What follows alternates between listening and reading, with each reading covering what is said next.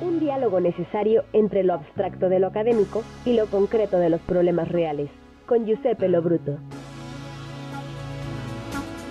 Bueno, ya está con nosotros el doctor Giuseppe Lobruto, director del Instituto de Ciencias Sociales y Humanidades. ¿Cómo estás, Giuseppe? Buenos días. Buen día, Ricardo. Un gusto, como siempre, saludar a ti y a toda la audiencia que nos escucha.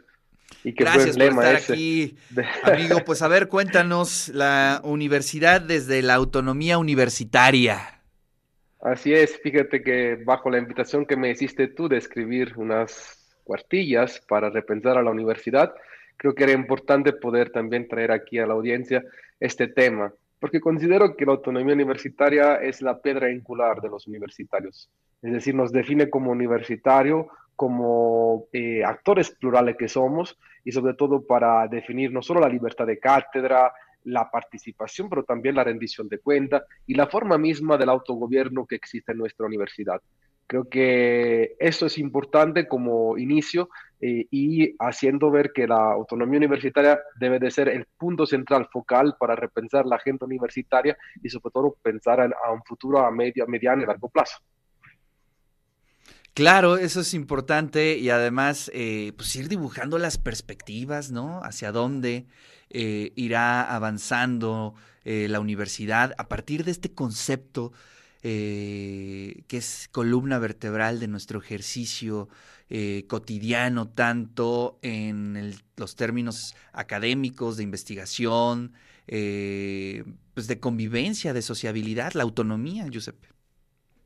Así es, totalmente de acuerdo. Además, la autonomía nos permite pensarnos como comunidad nos permite ir adelante y enfrentar los retos que la sociedad nos, nos presenta nos permite ver que estamos frente a una crisis civilizatoria, que es, es importante repensar el modelo educativo y sobre todo eh, cualquier eh, tipo de proyecto que la universidad eh, debe de estar basado en el entendimiento de la, autonomía, universitaria que implica también, querido Ricardo, que somos una comunidad plural y heterogénea la universidad no pertenece a ningún partido político, la universidad es el resultado eh, del diálogo, a veces de una confrontación en términos políticos, pero que al final y cabo es parte misma de los universitarios. Y debemos de defenderlo esto, eh, no solamente cuando hay un ataque a la autonomía universitaria, sino en estos momentos en el cual, en un, en un momento tranquilo, pacífico, yo diría, de cómo estamos viviendo nuestra universidad, es importante volver y traer a colación qué es la autonomía para que no nos acostumbremos nomás a, a, digamos, agarrarla cuando eh, hace falta, sino es un ejercicio constante y continuo de cómo repensar la autonomía.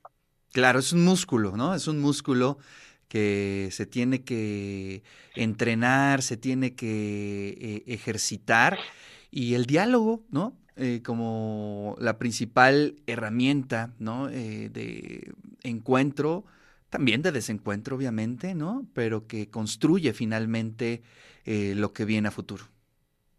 Totalmente, y que sea la base de la institucionalidad que todo y cada uno de los actores tenemos que llevar en nuestros papeles, que, son papeles, como siempre digo a mi comunidad, son papeles temporales.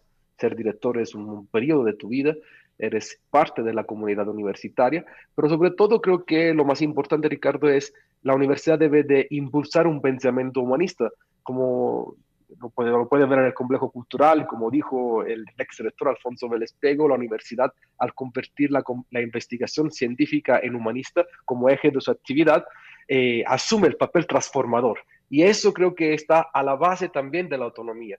Eh, yo quiero invitar a toda la comunidad universitaria, no solo los profesores, los administrativos, sino también los estudiantes, a pensar constantemente en su rol dentro de una comunidad que es, vuelvo a repetir, plural, crítica, diferente. No somos iguales, pero todos construimos esa institucionalidad en nuestra casa de estudio, en nuestra casa, y la verdad da, un gran orgullo ser parte de esta comunidad que se ha visto cómo va adelante y de cómo enfrenta las problemáticas, escuchando los puntos de vista. Hay que siempre, yo digo que hay que mantener siempre la institucionalidad. Es muy importante y la autonomía está a la base de eso. Es actualizarla constantemente frente a los retos que, presentamos y que se presentan, no solo en nuestra universidad, sino también a nivel país.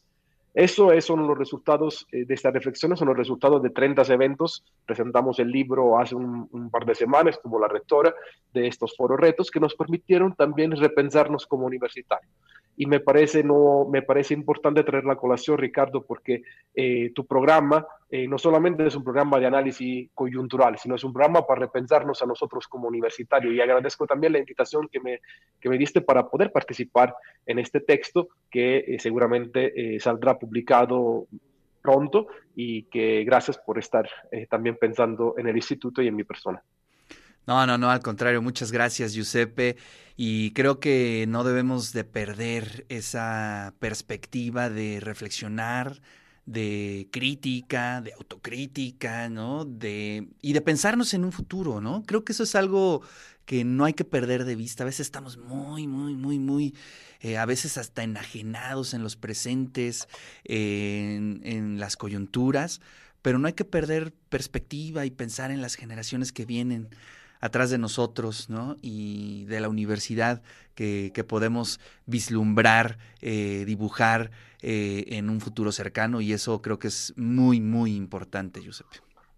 Tocaste un punto importante, Ricardo, es las nuevas generaciones. Creo que se está viendo, hay una nueva generación en la, en la UAP que está emergiendo, que está consolidándose y que hay que pensar esta nueva generación a futuro, a pensarnos como comunidad universitaria en el futuro. Creo que algo ha ido cambiando. Es importante que los jóvenes, quienes estamos ocupando cargos en este momento, los investigadores, los administrativos, nos pensemos no solamente en el 2023, qué va a suceder en el 30, cómo, cómo vamos a enfrentar la universidad los retos que a nivel país, a nivel global va a haber, el tema del cambio climático, el tema de una nueva forma de evaluación, por ejemplo, que como se está viendo en la CEP, en el CONACYT, va a ser más cualitativa. ¿Cómo la autonomía universitaria, por ejemplo, Ricardo, es una de las grandes preguntas que tendremos que hacernos como universitario, va a enfrentar la nueva, eh, y se va a insertar en la nueva ley de ciencia y tecnología, que tiene un papel más humanista?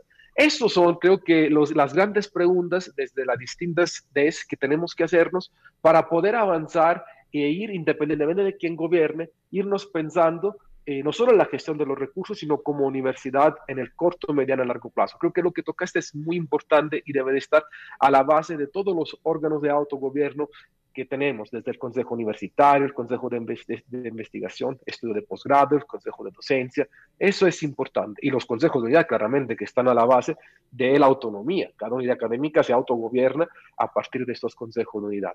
Bueno, esto me parecía importantísimo traer la colación, Ricardo sí, bueno, también eh, el concepto de la autogestión, ¿no? Eh, también eh, es bien importante y también pues toda la responsabilidad que se genera a partir de ser autónomos, autogestivos y pues siempre dando pues, pues esta perspectiva a futuro que es bien importante. Giuseppe, muchísimas gracias en verdad por estar aquí en el De eso se trata. Te mando un fuerte abrazo y nos saludamos el siguiente martes. El siguiente martes les doy una noticia, nos vamos a saludar desde Italia, estaré con la maestra Betsabe, la directora del Complejo Cultural, en el Festival del Mandor Lenfiore, la 75 edición, y desde ahí nos conectaremos, espero que la conexión estaré fuerte para poderlos mostrar a todos las imágenes de este Festival Internacional de la Primavera, en el cual el Ballet Folclórico de la UAP estaré participando. Maravilloso, qué maravilla. Te mandamos un fuerte abrazo, Giuseppe. Cuídate, bonito día, hasta luego, chao.